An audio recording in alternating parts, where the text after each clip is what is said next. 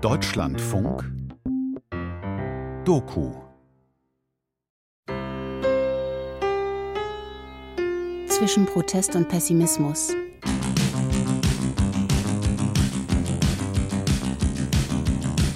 Jugendkultur im Deutschland der 80er Jahre. Feature von Meinhard Stark. Zentrum der Zivilisation. Leben, Leben um uns herum und mittendrin ein Stück Land abgesteckt. Fabrik, in die keiner seine Nase steckt. Verbrannte Erde, Schüsse in der Nacht. Bombe, Teppich, U-Boot-Jagd. Ernstfall, es ist schon längst so weit. Ernstfall, Normalzustand seit langer Zeit.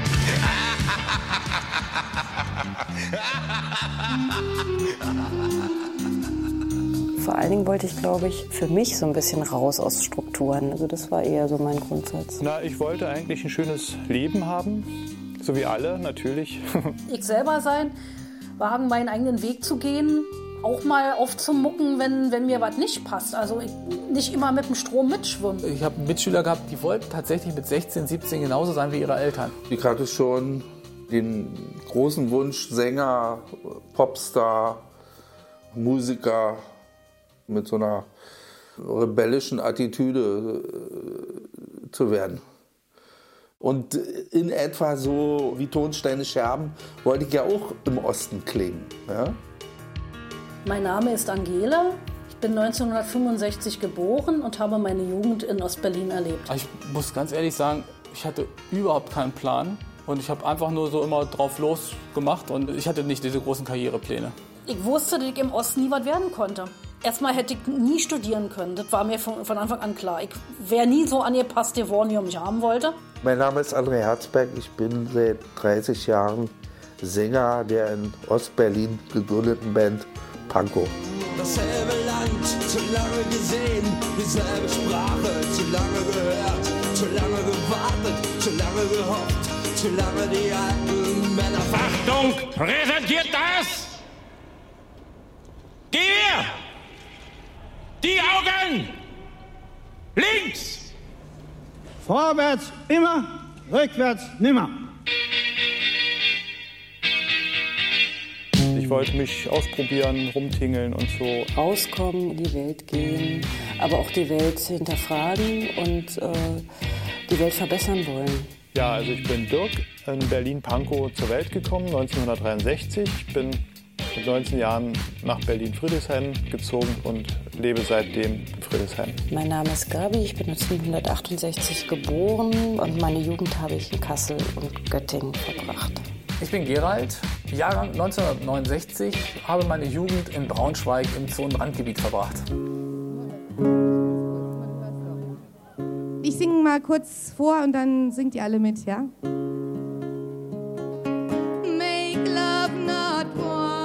Die Sprengkraft aller auf der Welt vorhandenen Atomwaffen entspricht etwa der von 13 Milliarden Tonnen des chemischen Sprengstoffs TNT.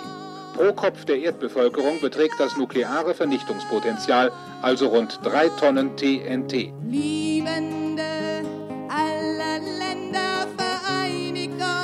Diese Endzeitstimmung, die man eh hatte im Osten, und dann kamen diese Ängste noch dazu. Also das war eine Scheißzeit. Ich habe äh, diese Präsenz des Wettrüstens und der Atomwaffen als äh, sehr bedrohlich äh, wahrgenommen. Also es war für mich sowas wie eine Welt Weltuntergangsstimmung. Einerseits wusste ich um die Absurdität, dass man sich vor Atomwaffen schützen könnte. Das war einem auch immer klar, dass man als erstes dann dran wäre, wenn das, wenn das dann losgeht mit den Kurzstreckenraketen, mit den Mittelstreckenraketen und dass man genau dann in der absoluten Kampfzone sich da befindet. Und das hat man schon so wahrgenommen. Andererseits muss ich sagen, von heute aus eigentlich bin ich erschüttert, wie wenig politisch ich mich eingemischt habe.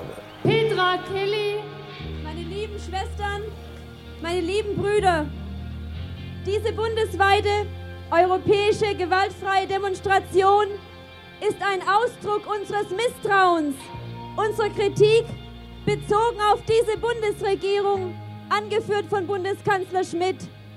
Dies ist sehr wohl eine Anti-Schmidt-Demonstration.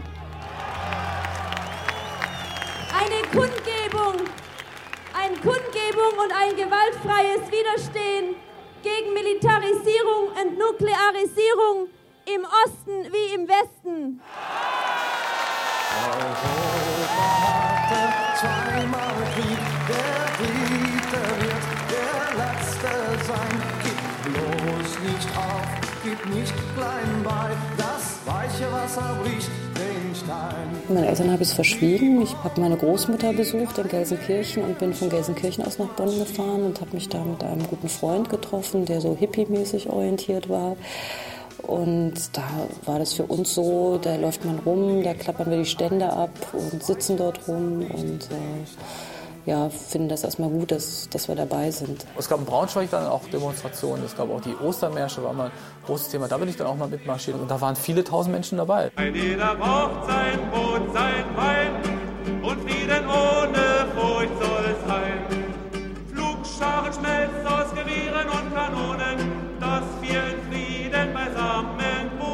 Aufnäher mit dem kreisrunden Symbol, Schwerter zu Pflugscharen und die damit verbundene Botschaft verbreiteten sich ab Herbst 1981 in der ganzen DDR wie ein Lauffeuer. Wenige Wochen nach der evangelischen Friedensdekade waren mehr als 100.000 Stück verteilt. Ich habe keins mehr abgekriegt und dann setzt auch ziemlich schnell diese Repressionswelle ein. Das war im Stadtbild, kann ich mich erinnern, liefen eine Menge Freaks mit sowas rum. So auf der Straße. Also so 82, 83 oder so. Ich habe nicht getragen, aber ich kenne viele, die das Ding gehabt haben. Eigentlich sogenannte normale Leute, auch aus Kirchenkreisen. Aber ich fand es gut, dass was gemacht wurde. Die Leute sind von der Schule geflogen. Polizisten haben die jungen Leute einfach eingesackt und sind zum Revier gefahren. Und dann hing es von der Gutlaunigkeit ab. Äh, der Revierförster, ob die äh, das rausgeschnitten gekriegt haben oder ob die das selber raustrennen durften oder ob gleich die Jacke weg war oder so. Also da sind richtig Schindluder getrieben worden mit den jungen Leuten. Keine Atempause, Geschichte wird gemacht, es geht voran. Ich stelle fest, der Abgeordnete Dr. Helmut Kohl ist zum Bundeskanzler der Bundesrepublik Deutschland gewählt. Keine Atempause, Geschichte wird gemacht, es geht voran.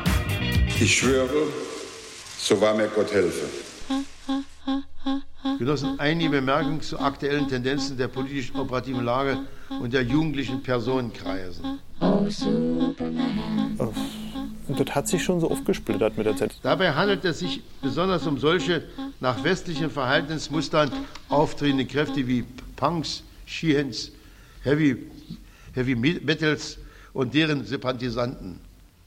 Aber auch um in jüngster Zeit in das operative Blickfeld geratene sogenannte Kuffits, ja.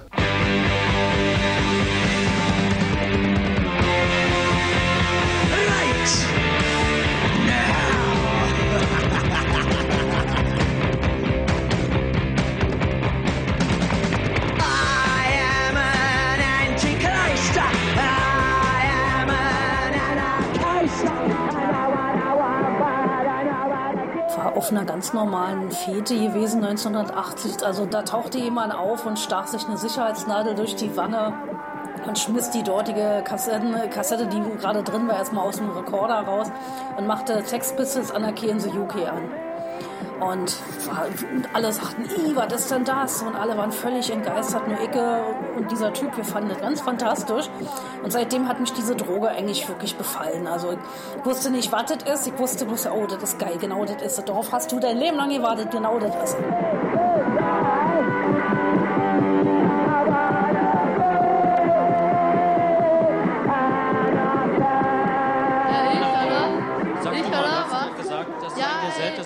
Situation ist, dass wir hier sind vom Radio. Stimmt das? Ja, es ist das erste Mal, dass Punks überhaupt sich im Radio äußern dürfen, wa? Sonst hängen wir immer da auf der Straße, kriegen ein paar auf die Fresse und so, wa? Und jetzt, jetzt dürfen wir mal was sagen, wa? Und, und wenn wir dann wieder raus... Nee, ist doch so, wa?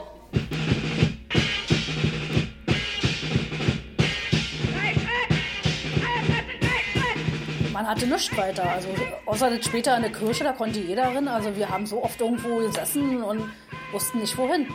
Sei dann haben haben dann mal ein paar dann irgendwie einzelne Wohnungen gehabt, aber die wohnen ja dann auch sehr konspirativ dann.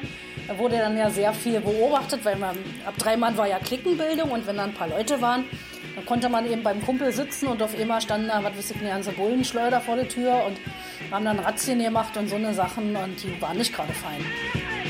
Habe ich alles erlebt. Ja. Erforderlich ist es, Gruppierungen, Zusammenschlüsse bzw. Konzentration negativ dekadenter Jugendlicher in Abstimmung und im Zusammenarbeit mit der deutschen Volkspolizei noch stärker inoffiziell zu durchdringen. Das Ziel muss darin bestehen, bereits Bestehende zu zersetzen und dauerhaft aufzulösen. Wir haben es immer als Witz behandelt.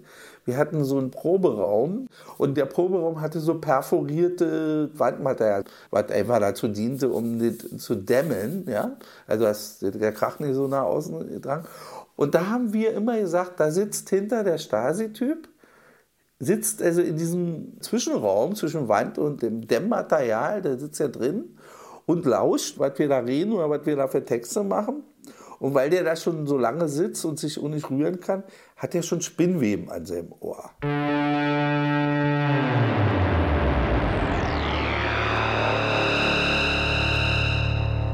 Wir sind im Unrecht, wo immer wir bleiben. In diesem Staat dürfen wir uns nur mit Arbeit die Freizeit vertreiben. Er darf zwar singen, unser Staat, der ist schön, aber unsere Interessen kann niemand verstehen. Wir wollen nicht kämpfen, wir wollen nicht siegen, wir wollen bloß unsere Anerkennung kriegen. Und wieso der? Äh, ja, das war eigentlich als Flugblatt wirklich gedacht, um so ein bisschen, wollte die Leute ein bisschen aufrütteln. Ja, die Gesellschaft ist scheiße. Ich will kein Teil von der Scheiße sein.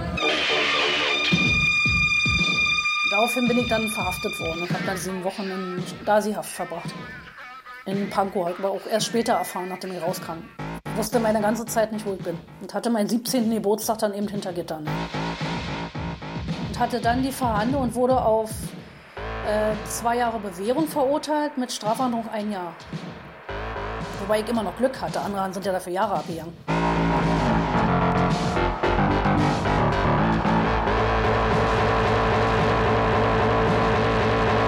Und das sind nach dem Fall der Mauer natürlich dann auf eine groteske Weise noch viel Ärger war, nämlich dass Mitglieder einer Band, dass das deren Ohren waren. Das hat natürlich keiner geahnt. Also ich jedenfalls absolut hätte mir gar nicht so vorstellen können. Ich habe nichts zu sagen, Sie haben nichts zu fragen.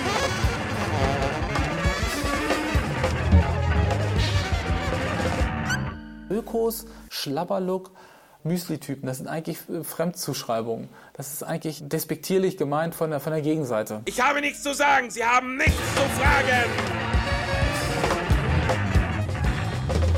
Zuerst waren das diese äh, Freaks und Hippies, diese Aussteiger. Da war ich ja auch drin, hat mir gefallen und so. Ja, doch. Ich habe nichts zu sagen, Sie haben nichts zu fragen.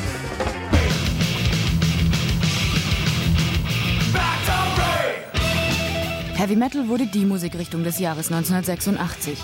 In allen Ländern der Welt, von Schweden bis Japan, entstanden zahllose Heavy Bands. Manche durchaus hörenswert, andere mit Mühe in der Lage, die Gitarren zu halten. Die dann mit ihren Ledermützen und Ketten und ganz martialisch aufgetreten sind und die immer Luftgitarre gespielt haben.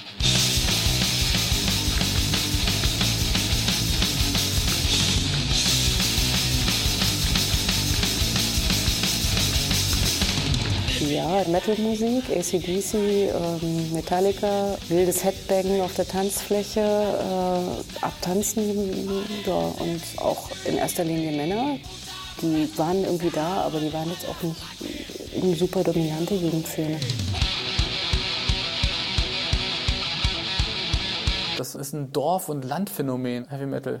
Ja, als Ausbruch aus der spießbürgerlichen Enge eines Dorfes.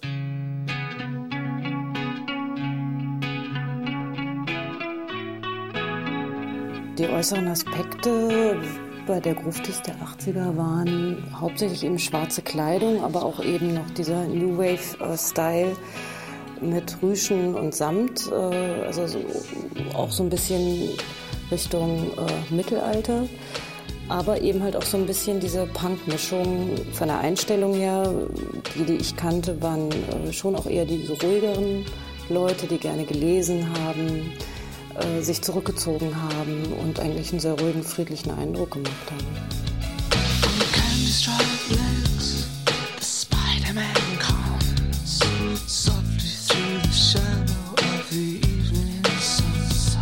War der eine Pol und es gab auf der anderen Seite natürlich dann den Pol der Popper, die da mit ihrem Hartschalenköfferchen in die Schule schon gekommen sind und ähm, auch von ihrer BWL-Karriere träumten und, und, schon genaue Karrierepläne hatten und ja, sie sich an diesem Bereicherungskapitalismus mit Freuden beteiligt haben. Wir sitzen nun in einem Treffpunkt der Popper, das kann man wohl so sagen. Was trinkst du denn?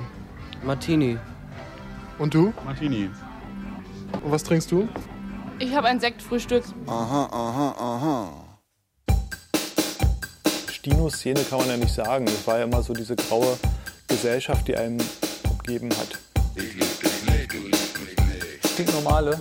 Also Leute, die äh, überhaupt nicht erkennbar in irgendeine Richtung gegangen sind, sondern einen relativ geraden Lebenslauf hatten.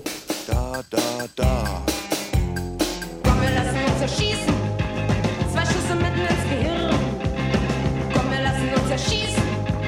Ich hab nichts zu verlieren. Ich hatte Punker als Freunde, ich hatte, ich hatte auch Popper als Freunde, ich hatte äh, Teds als Freunde, also äh, Rockabillys.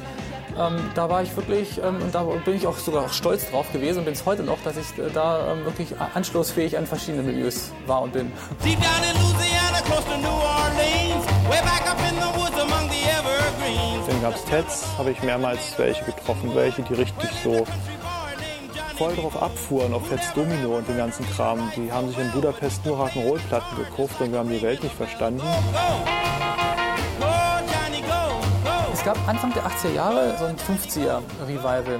Und das fand ich klasse. Ich fand auch Musik gut, ich fand äh, Elvis gut und ähm, Chuck Berry, das, das fand ich alles gut. Und ähm, habe mich dann auch so dem, dem angepasst im Stil. Also ich bin selbst eigentlich äh, nie in einer Szene fest verankert gewesen. Fand das auch immer so ein bisschen zu geschlossen also von den Erwartungshaltungen, von den Dresscodes. Also ich war immer sehr offen für verschiedene Musikrichtungen und äh, für verschiedene Freizeitaktivitäten und von daher bin ich selbst nie wirklich aktiv gewesen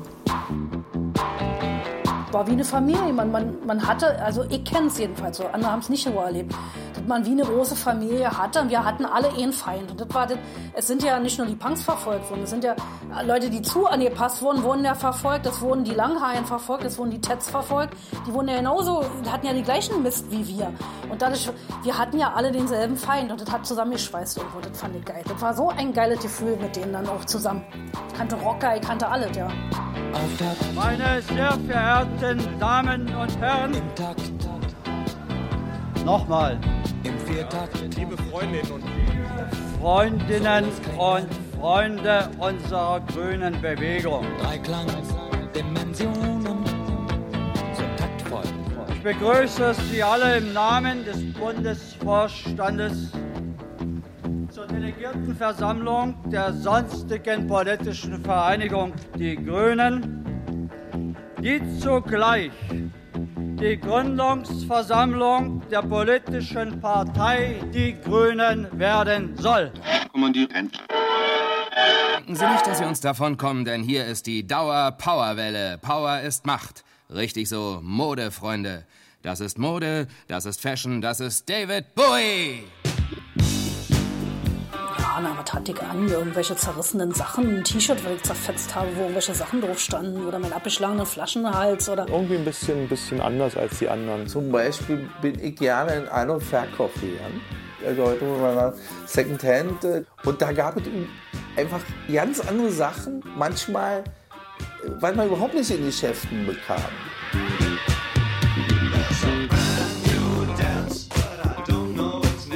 80er Jahre ist, ist ja das, das große Jahrzehnt, wo man sich wirklich über seine Kleidung ganz klar bestimmten Gruppen zuordnen konnte und musste, sollte.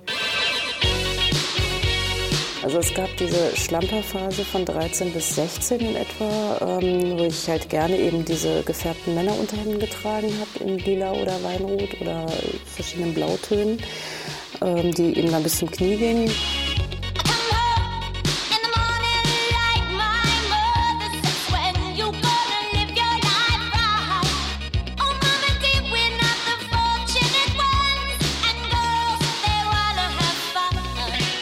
XL sein, es durfte nicht die äh, kleinste Größe sein, dazu Jeans, dazu äh, ein paar ähm, ja, Turnschuhe. Oder es waren eben teilweise aber auch schon in Kombination witzigerweise mit Schnallenschuhen, die so vorne spitz zugingen.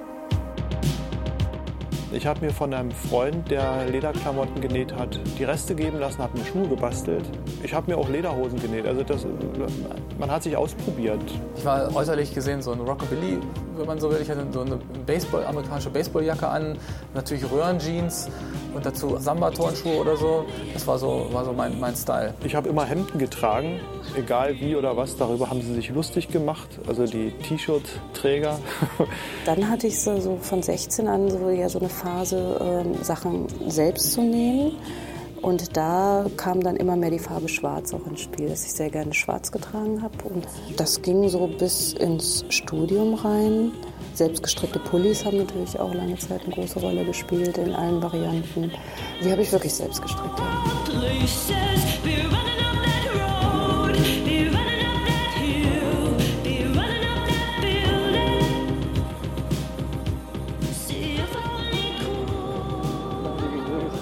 Ein, zwei.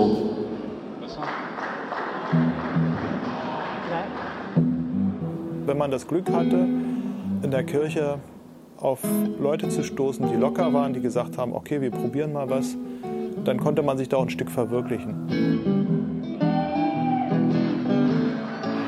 In Friedrichshain hatten wir das Glück, dass die ziemlich gut gesät waren, diese Leute. Und da hat man was probiert. Da hat man eben geguckt, ja, wie können wir jetzt eine alternative Jugendarbeit auf die Beine stellen? Wie kriegen wir die jungen Leute?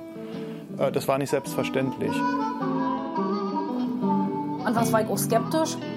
Was mir gefallen hat, war wirklich, dass sehr offen mit uns umgegangen wurde. Wir wurden nicht blöd angemacht, das war richtig angenehm. Man konnte sein Bierchen kaufen, man konnte ein Bier trinken, man konnte eben auch mit den Leuten reden. Also das war wirklich Treffpunkte und die waren okay. Weil wir mehr wollen, als eine Disco oder eine Musikveranstaltung zu sein. So, wir wollen gemeinsam versuchen, nach Lebenszielen und dem Sinn des Lebens zu suchen.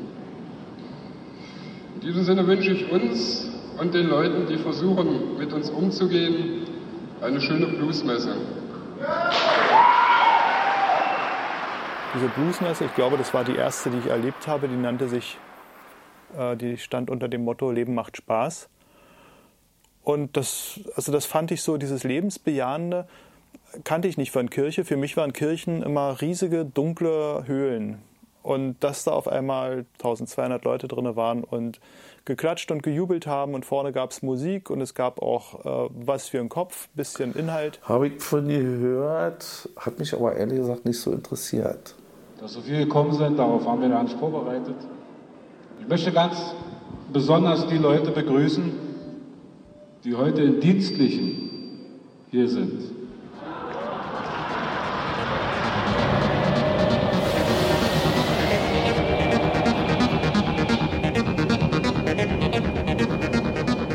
Insgesamt ist eine Fläche von zweieinhalb Millionen Hektar mittlerweile von Schäden befallen oder man kann sagen rund ein Drittel der deutschen Waldfläche.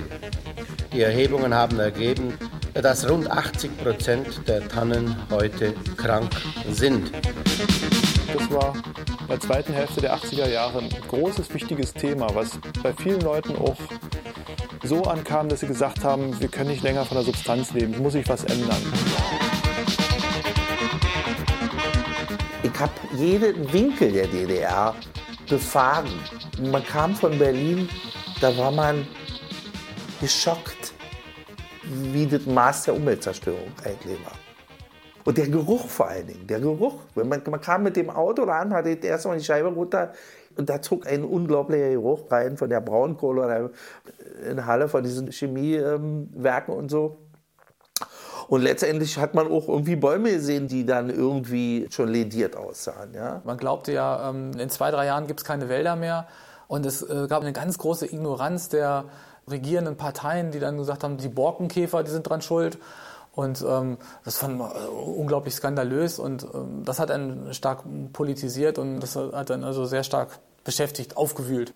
Das Waldsterben geht immer schneller. Das hängt damit zusammen, dass immer mehr Leute in den Wald gehen und gucken, ob er auch wirklich stirbt. Bildeten sich schon sehr Zeit die ersten Umweltgruppen. Man hat sie in der Kirche mitunter so mitgekriegt und hat sich da mit denen entweder auseinandergesetzt oder hat mit denen Kontakte geknüpft oder so. Also man konnte sich damit auseinandersetzen.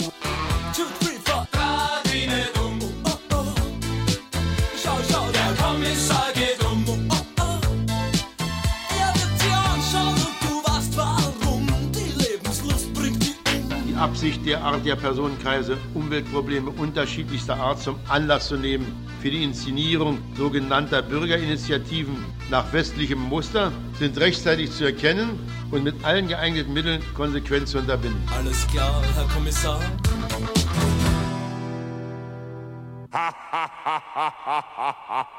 Trend. Forum populärer Musik.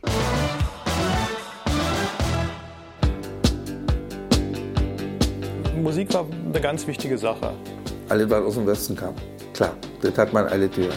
Neue Deutsche Welle ist natürlich der Wahnsinn und das ist das, wo ich voll drauf abgefahren bin.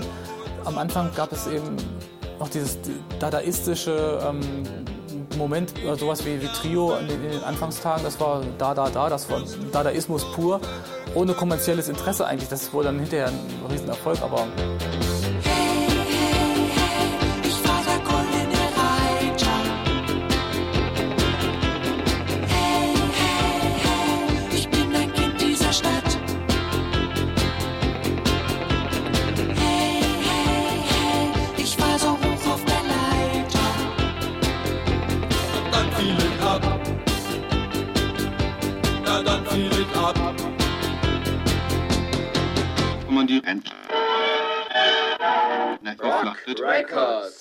das Rocklabel für jeden Rockfan. Rock Records. Hat die Rockmusik, die dich anturnt. Soul Rock, Underground, Raga Rock, Folk Rock, Country Hard Rock, Rock, Instant Rock, Metal Rock, Texas Rock, Southern Rock, City Rock, City Rock, Rock, Power Rock, Alternative. New Wave, Klar, wie kann man daran? Ähm, na, zum Beispiel fuhr ich nach Prag. Budapest oder Prag waren Adressen, um äh, ähm, Platten zu bekommen.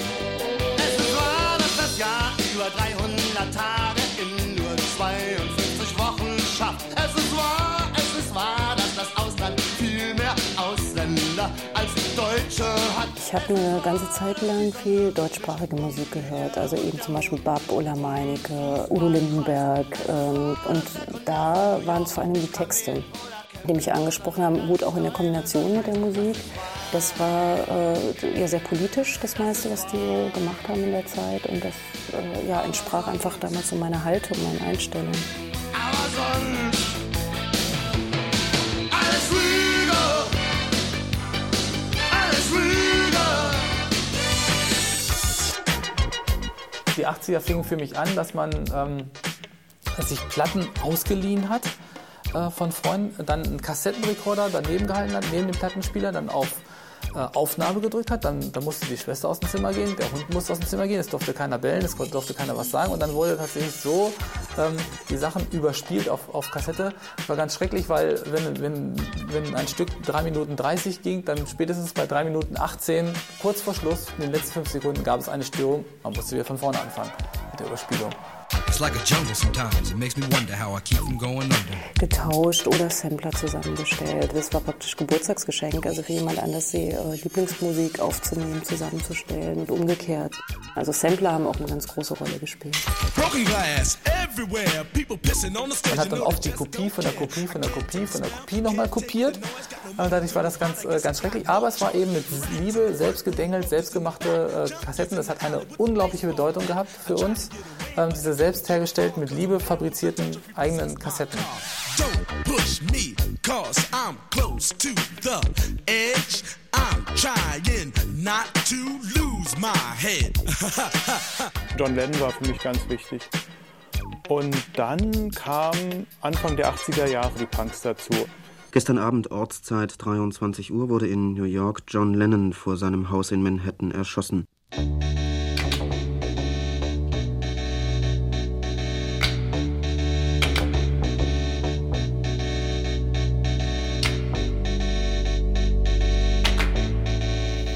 Der Walkman. Aber hat für mich wirklich eine große Rolle gespielt. Also den hatte ich, hatte meinen ersten, glaube ich, mit 14. Und ich habe das dann auch ganz, ganz, ganz, ganz viel benutzt. Also immer auf dem Weg. Ich hatte ja einen langen Schulweg auch allein schon. Morgens auf dem Weg zum Bus, im Bus, dann, äh, dann zur Straßenbahn, in der Straßenbahn eigentlich bis zur Schule und nach der Schule auch gleich wieder. Und ähm, also der Walkman war wirklich ein wichtiger Begleiter. I wish I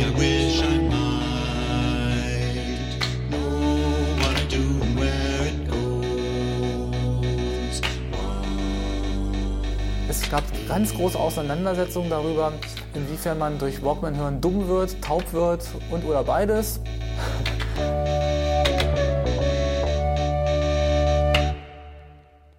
Meine lieben Freunde der Beatmusik, wie schon im Beginn dieser schönen Veranstaltung bemerkt wurde, ist es uns eine ganz besondere Freude, ein junges Ensemble anzukündigen, welches den verpflichtenden und zugleich anspornenden Namen Panko trägt.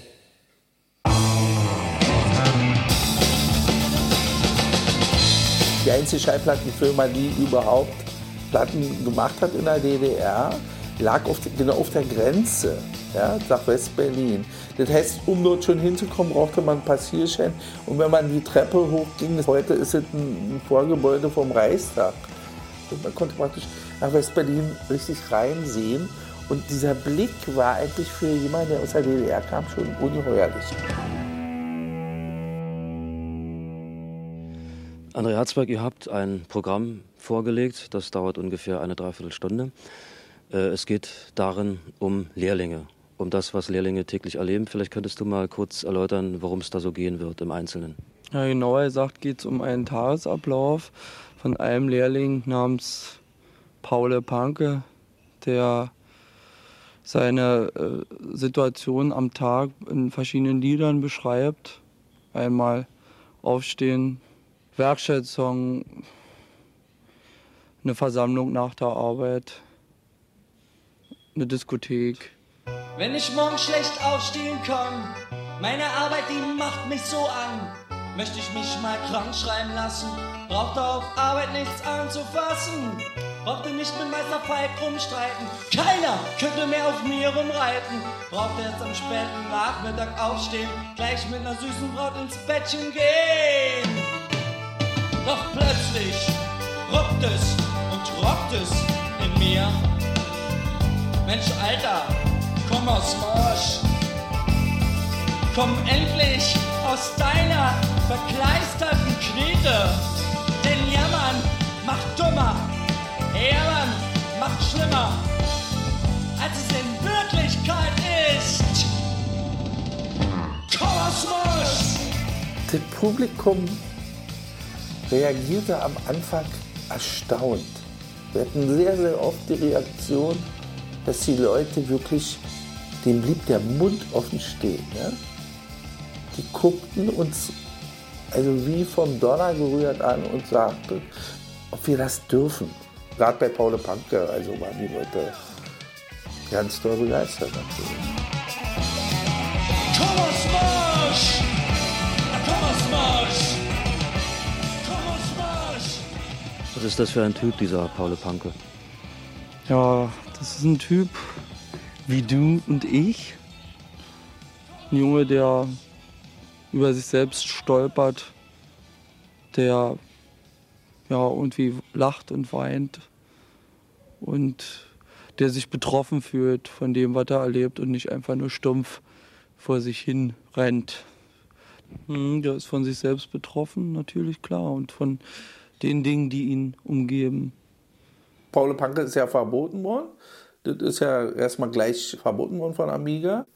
Dann wurde das begründet, ja, das ist so, so reden die Jugendlichen nicht und der ist so melancholisch und der glaubt nicht an den Fortschritt des Sozialismus und der ist so negativ und so. Und so sind unsere Jugendlichen nicht. Naja, gut. Wenn ich in die Werkstatt komme, knallt der Lärm an meine Oma. Das ist leider nur ein Demoband, deshalb die nicht ganz so gute Qualität. Ja, die ersten Konzerte von Pankow sind für Anfang November angekündigt. Sie sollten sich rechtzeitig Karten besorgen. Live gehörte ja auch wieder zum Kafka-Alltag der DDR, dass wir das live gespielt und das durften wir auch. Das ging. Ja, und, und Paul Panke ist sozusagen kurz vor dem Fall der Mauer aus schlechtem Gewissen erschienen, war natürlich viel zu spät, ja. Am 26. Oktober wird im Olympiastadion das Fußball-Länderspiel Deutschland-Türkei im Rahmen der Fußball-Europameisterschaft stattfinden. Dies wird ein großes sportliches Ereignis. Ich möchte schon heute die türkische Nationalmannschaft mit ihrer Begleitung und ihrem Anhang in Berlin herzlich willkommen heißen.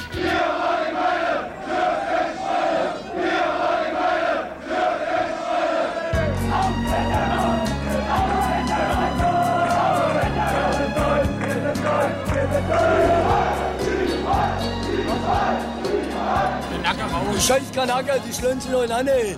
Bist doch vergasen. Auschwitz, Auschwitz. Die Kanaker nach Auschwitz. Ich gehe nicht Gase, sondern die sollen bis abhauen.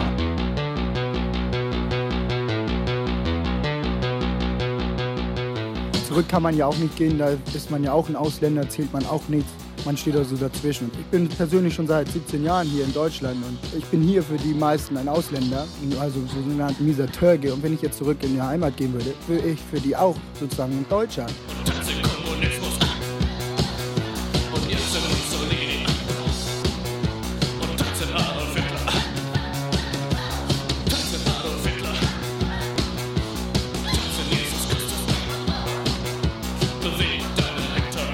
Gab eine Wahrnehmung, aber es gab so eine Wahrnehmung der Separierung. Also es gab natürlich schon in, in, der Auseinandersetzung und auch in meiner Auseinandersetzung mit dem Thema Rechtsextremismus war das natürlich schon Thema, also weil die Übergriffe ja nun mal auch auf Menschen mit nicht deutschem Pass oder auch mit deutschem Pass, aber vermeintlich nicht deutsch ausgeführt wurden. Und es gab natürlich eine generelle herabsetzende Meinung äh, in der Gesellschaft über die sogenannten Gastarbeiter. In der Bundesrepublik gibt es 2000 der kurzgeschorenen Skinheads mit ihren Springerstiefeln und olivgrünen Bomberjacken. Die Glatzen, Skinheads, da gab es auch ganz verschiedene Gruppen. Und dann haben wir gespielt in dem kleinen Nest. Und dann sind, sind eine Reihe von Skins vor die Bühne gezogen und haben geschrien, Berliner Juden macht euch fort. Sonst bauen wir euch auf. Ja, es gab auch in Braunschweig auch so eine ähm, Skinhead-Szene.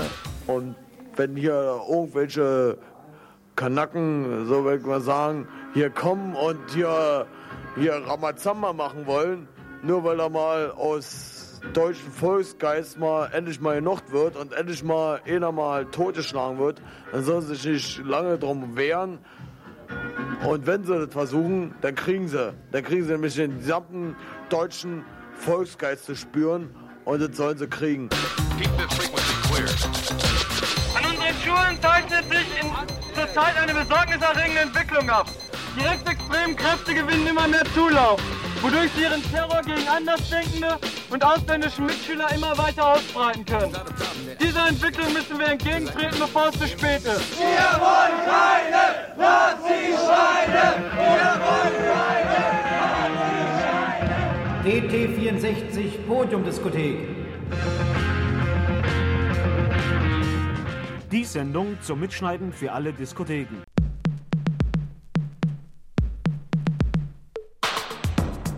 Jahre ist ja das große Jahrzehnt der Großraumdiskos und in Braunschweig gab es auch das ähm, sehr bekannte, auch über die Grenzen Braunschweig hinaus bekannte Jolly Joker. Großraumdisco unternimmt den Versuch, alle zusammenzuführen auf einer äh, Tanzfläche. Und es gab dann eben den bunten Mix. Dann gab es mal äh, die halbe Stunde für die Popper, eine halbe Stunde dann für die, für die Pogo-Leute. Dann gab es auch mal was Ruhiges wieder zwischendurch. Also so einen bunten Potpourri und dann immer die, die tollsten Hits, die gerade sowieso in der, in der Hitparade sind, die Plätze 1 bis 10 rauf und runter.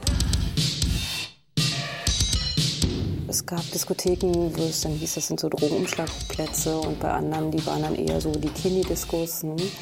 Aber ich bin dann schon eher in die Verrufenen gegangen, weil ich fand, dass sie die bessere Musik gespielt haben. Im Spot war es dann natürlich mehr die Punk-Richtung. Im, Im Yellow und im Café Musik waren das mehr so die, das, was man, glaube ich, damals als Independent bezeichnet hat. Ja, dann noch viel Rockmusik.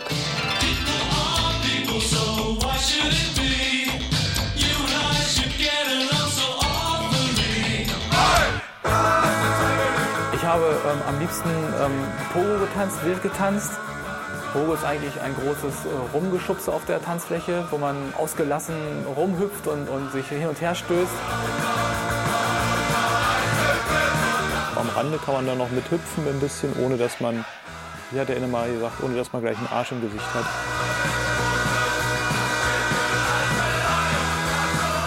einer seichten Variante fand ich das ganz witzig. Ah, na, ich habe keinen sanften Pogo erlebt. Also wie soll man das machen?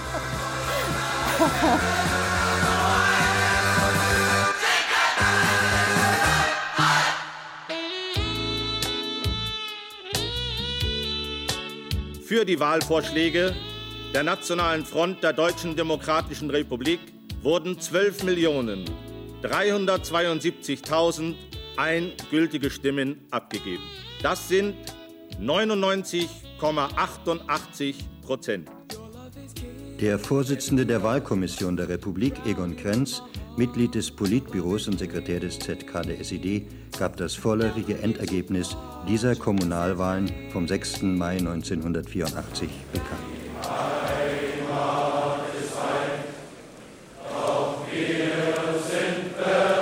Решение съезда предусматривает новую техническую реконструкцию народного хозяйства, серьезную перестройку структурно-инвестиционной политики, перенос центра тяжести на качественные факторы экономического роста. Gorbatschow fand ich spannend und ich habe schon äh, den Eindruck gehabt, äh, der bewirkt da was Gutes. Bobby war für mich auch irgendwo ein, ein Hoffnungsträger irgendwo.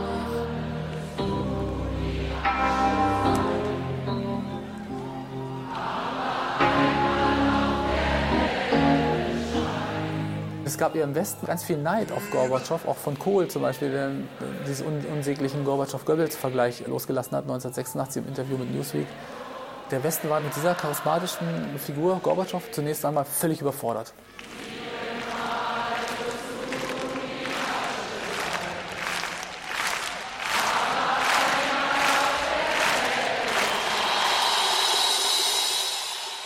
Я думаю, опасности только подстерегают тех, кто не реагирует на жизнь. Ich glaube, Gefahren warten nur auf jene, die nicht auf das Leben reagieren. Fellas, I'm ready to get up and do my thing. Go ahead. I want to get into it, man, you know. Go ahead. Like a sex machine, man. Go ahead. Moving, doing it, you know. Go ahead. Can I count it on? Go ahead. Go ahead. One, two, three, four. Orgasmus, Petting, Get up. Onanie. Get on up. Darüber spricht man jetzt. Get on up. Worte wie Bumsen, vor Jahren noch als Sprache aus der Gosse verschrien, darüber regt sich heute keiner mehr auf. Das zeige sich etwa daran, dass heute ein Heranwachsender im Durchschnitt mit 16 Jahren seine ersten sexuellen Erfahrungen mit anderen macht, also vier Jahre früher als die Jugendlichen von 1970. Erste Frage, hast du schon mal Angst vor AIDS gehabt? Nee, bis jetzt noch nicht. Ich muss sagen, ich habe das am Anfang auch ja, nicht ernst genommen. Man hat sich so mit Wortspielen lustig drüber gemacht, ist ja voll ätzend oder so. Wir wussten, es gibt ein paar Fälle in Berlin, wie der Buschfunk im Osten immer funktioniert hat. Ja. Und naja, also das war für uns nicht so das Thema. Man war ja noch abgeschieden. Wir haben gedacht, wir sind alle unter uns. Glaubt das? Die Mauer wird schon filtern. Also jedem war 1984, 1985 klar, dass das man nicht un ungeschützt mit jemandem schlafen kann. Das war auch dem Dümmsten klar.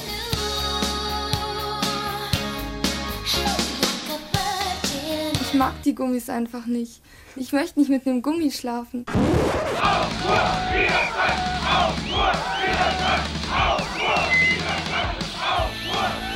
Am Samstag war die Großkundgebung und Demonstration von etwa 20.000 Menschen gegen die atomare Wiederaufbereitungsanlage im Taxöder Forst bei Wackersdorf. Heute nun haben mehrere Hundertschaften von Polizei und Bundesgrenzschutzes Hüttendorf geräumt. Mal, mal eine Person, auf geht's. Die Leute legen sich am Boden, krallen sich im Boden fest.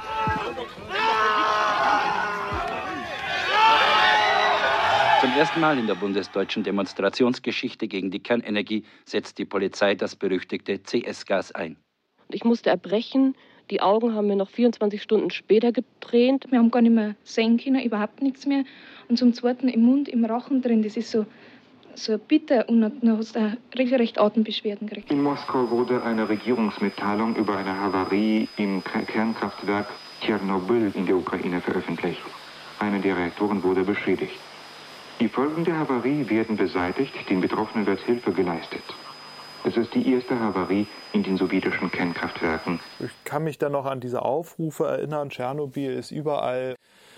Und auf einmal gab es in Berlin für fünf Pfennig äh, ganz viel grünen Salat. So eine Sachen. Also das fiel mir auf, da habe ich dann gesagt, ich kaufe hier keinen Salat, wer weiß, wo der herkommt. Wir waren auf einer Klassenfahrt und da kam dann diese Nachricht äh, des Unglücks und die unterschiedlichsten Warnungen, ob man jetzt in den Regen rausgehen darf oder nicht. Und, äh, und ich weiß, es regnete dann und wir haben uns alle Sorgen gemacht und haben uns da ewig lang unter die Duschen gestellt. Äh, also schon diese Angst da war, also wir könnten jetzt verstrahlt sein. Dieser große Wachstumsfetisch, ähm, den hat man da schon nicht verstanden und hat das nicht als, als Problemlöser Nummer eins äh, ähm, akzeptieren wollen, Wirtschaftswachstum. Also diese Grenzen des Wachstums, das hat bei uns insofern eine Rolle gespielt, dass wir uns gefragt haben, was brauchen wir, was ist für uns wichtig. Naja, Atomkraft, nein, danke. Diesen Button hatte ich und ich hatte auch so die diverse Buttons, die, die in, in die Richtung gehen.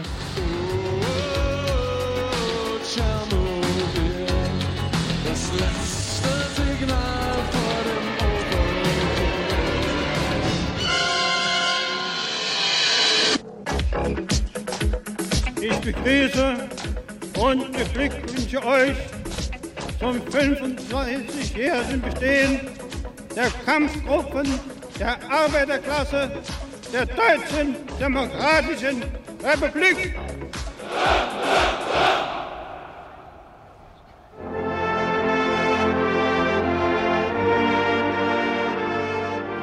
Mehr als 5000 Menschen hatten sich abends vor dem Brandenburger Tor versammelt, um vom Michael Jackson-Konzert vor dem Reichstag etwas mitzubekommen. Und es wurde unübersehbar, dass Bild- und Tonaufnahmen der Ereignisse vor dem Brandenburger Tor um jeden Preis verhindert werden sollten. Es sind etwa 70 bis 80 Leute, die jetzt kräftig schieben. Ich kriege den ersten Schlag.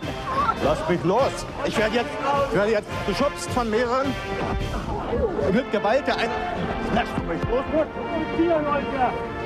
Ja, Augen, Augen. Guck mal, ja. die Karte weg, das Schwein reißt mir die Karte doch nicht so laut. Das gibt's doch wohl nicht. Schluss!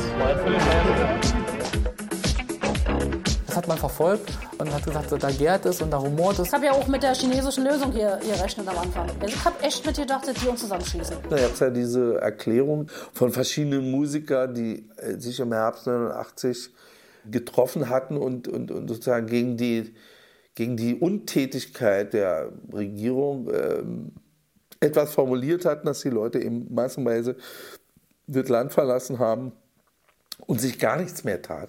Und das haben wir dann von der Bühne verlesen und da sind, also da haben wir das dann richtig erlebt, wie die hinter die Bühne kommen, so richtig mit, mit der Waffe unterm Arm und dann uns hindern wollten, das zu machen. Also da sah man die ja, mit Waffe.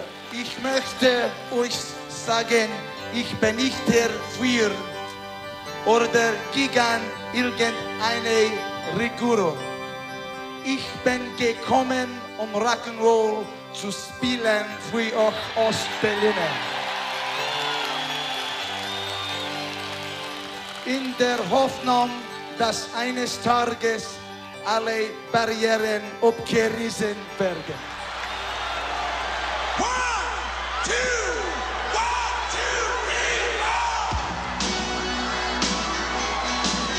War schon bemerkenswert dann, wenn ähm, 20, 50, 60.000 DDR-Bürger Born in the USA gesungen haben. Äh, war schon bemerkenswert.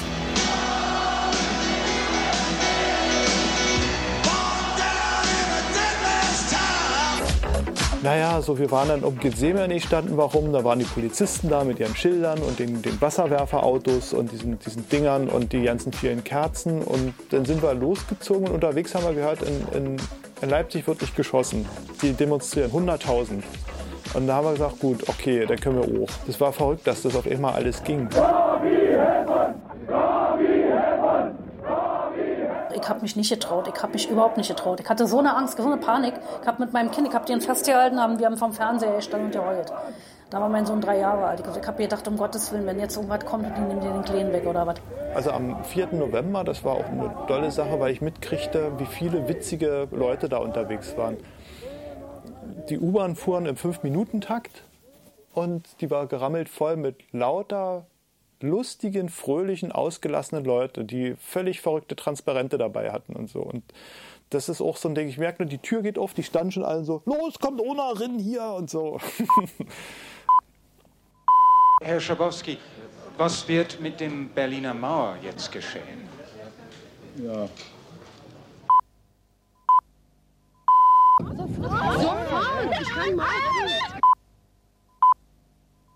We do have the very latest breaking news.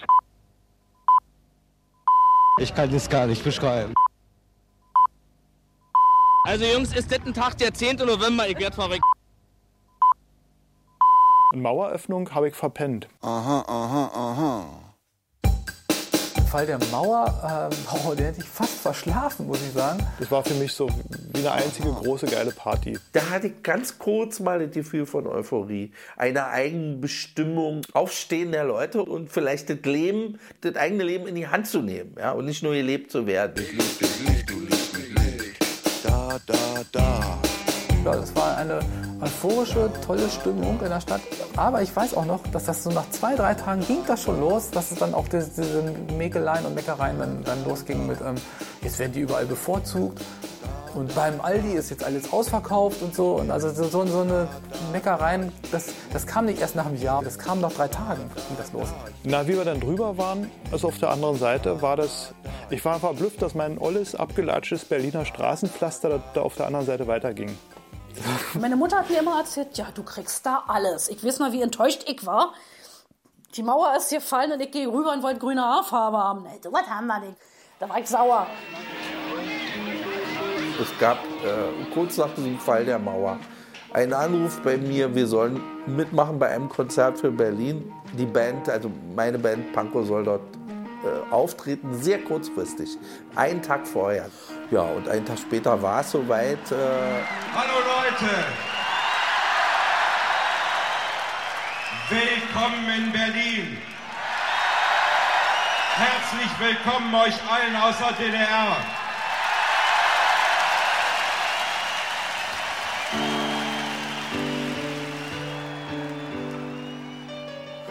Ich erinnere mich, dass ich dann bei dem Hauptact bei Joe Cocker, also auch mit hinter der Bühne war und es war also ein großer Moment. Man hatte so das Gefühl, an einem großen Ding teilzuhaben.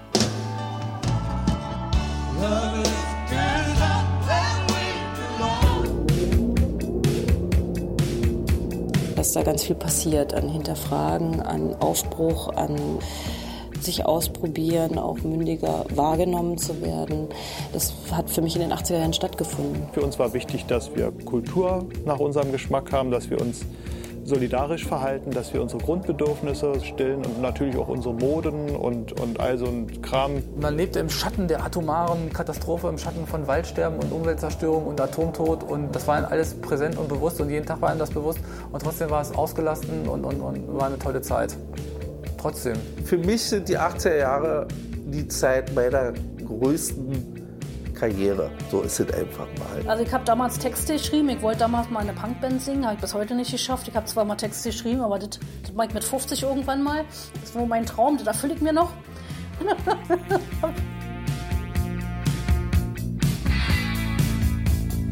Zwischen Protest und Pessimismus.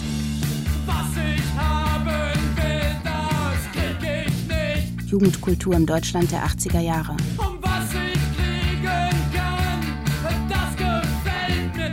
Feature von Meinhard Stark.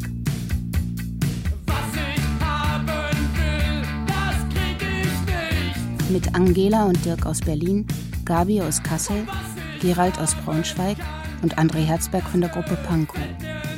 Ton Bernd Bechtold, Wenke Decker.